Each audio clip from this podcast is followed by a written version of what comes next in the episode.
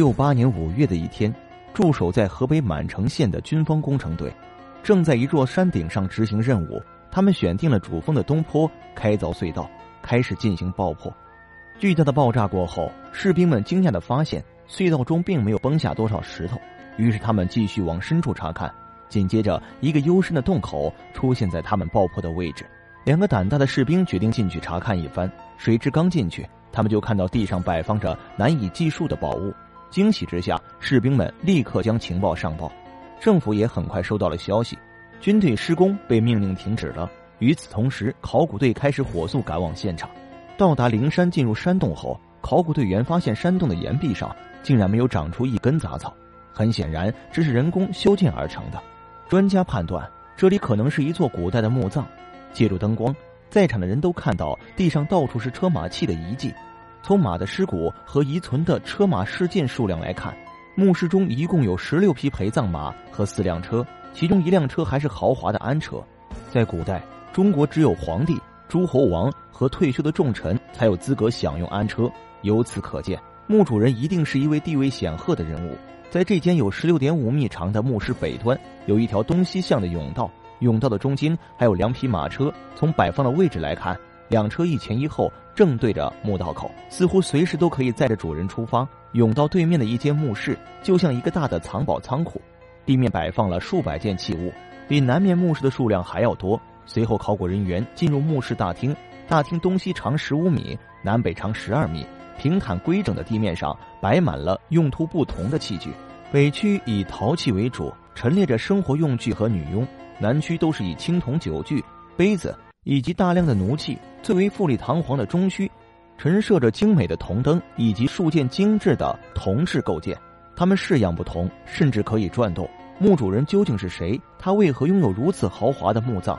在清理地面器物时，考古人员发现了大量的古钱币，上面刻有清晰可见的铭文。随后，专家还发现了一些铜器上刻有“中山府”“中山内府”字样的铭文。从钱币和铜器上的铭文看。墓主人应该是西汉中山国的一位诸侯王，但据《史记》记载，西汉中山国的诸侯一共有十位。这座灵山墓的主人会是其中的哪一位呢？在部分器物上，专家发现了一些铭文中有纪年的标注，例如三十二年、三十四年、三十六年，最多达到了三十九年。这显然墓主人在位的时间至少在三十九年。根据《史记》《汉书》的记载，中山国诸侯王在位超过三十年的。只有一位，就是中山靖王刘胜。靖王刘胜是西汉第四位皇室汉景帝的儿子。灵山墓主人真的是刘胜吗？虽然掌握了很多线索，但是因为还没有找到墓主人的棺椁，专家并没有轻易下定论。穿过墓室的中庭向西，那里只有一片石壁，丝毫没有棺椁的踪迹。于是人们开始在石壁上不断摸索，想要找到墓主人棺椁的藏身之处。突然有人发现石壁上有一扇伪装的跟石壁一样的门。打开石门，里面果然就是墓室。墓室上涂满了红漆，显得十分豪华。墓室中间摆放着墓主人生前的用品，案、灯具、兵器和盔甲都在默默的守护着墓主人。遗憾的是，经历了两千多年，墓主人的棺椁已经完全塌陷。随后，考古人员小心翼翼的揭开上方腐朽的堆积物，希望能找到墓主人的遗骸。让所有人没想到的是，他们居然发现了一件令人震惊的宝物。一件保存完好的金缕玉衣就这样突然出现在他们眼前。金缕玉衣跟人的形状一样，有头部、上衣、裤子、鞋子，两只手还有手套，可以说一应俱全。古代中国人一直相信冰凉温润的玉石可以防止尸体腐烂，于是他们常把玉塞进和覆盖在死者身上，希望尸身不腐。到了汉代，人们更是发展到用玉片做成玉衣来装殓死者。而且浴衣并不是谁都可以穿的，在古代只有皇帝和贵族才有资格享用浴衣。灵山墓葬中出现的这套完整的浴衣，是中国考古乃至世界考古史上的首次发现。兴奋之余，也让专家有些疑惑：如果墓主人真的是靖王刘胜，他为何会穿只有皇帝才有资格穿的金缕玉衣？为了解决这个难题，郭老亲自来到现场。仔细研究了铭文和金缕玉衣，他表示分等级使用玉衣的制度是在西汉中晚期才严格执行的。靖王刘胜所处的西汉中前期并不严格。再结合陪葬品上大量清晰的铭文，墓主人是靖王刘胜无疑。这些陈放在墓中两千多年的陪葬品，就像一条历史的长河，把我们带到了刘胜生活的遥远年代。刘胜作为中山王，从不问政事，每天荒淫度日，寻欢作乐，妻妾成群的他，子女竟有一百二十多个。在刘胜的墓葬中，我们可以清楚的看到他奢靡的生活。墓里的布局完全模仿他生前的宫殿，建造考究，陈设华丽。透过琳琅满目的陪葬品。我们也不难想出刘胜富足的生活。遗憾的是，刘胜的金缕玉衣是扁的。刘胜的尸骨去哪儿了？经过仔细勘查，考古队发现灵山墓北面一百多米的山崖上还有一处墓葬。于是他们立即进行了发掘。因为墓门无法打开，考古队只能再次使用炸药进行爆破。